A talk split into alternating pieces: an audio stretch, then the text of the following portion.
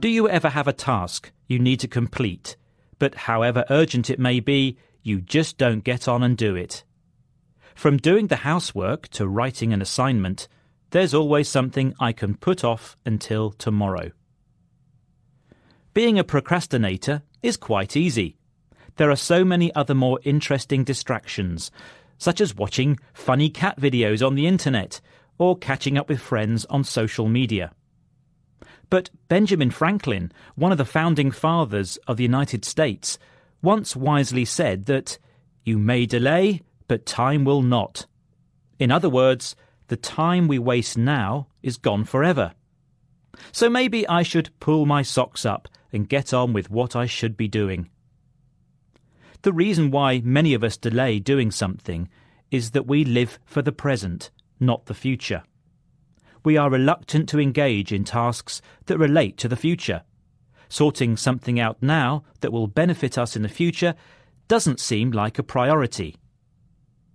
Daphna Oyserman, professor of psychology at the University of Southern California, says that Many things that are quite important about the future require that we start doing things now rather than waiting for later to happen. Waiting till later means that we won't have much time. So, get on with it now rather than have a last minute panic later.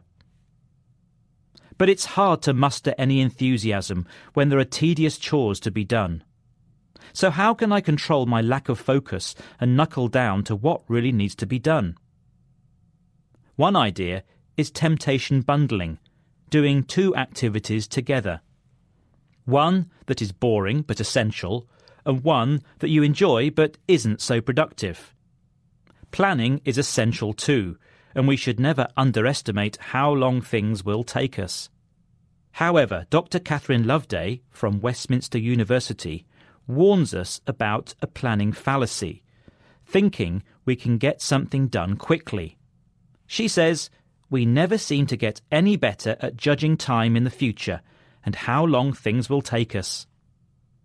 Maybe for now, I'll make a cup of tea and ponder on these thoughts before I crack on with some important tasks. Anyway, there's always tomorrow.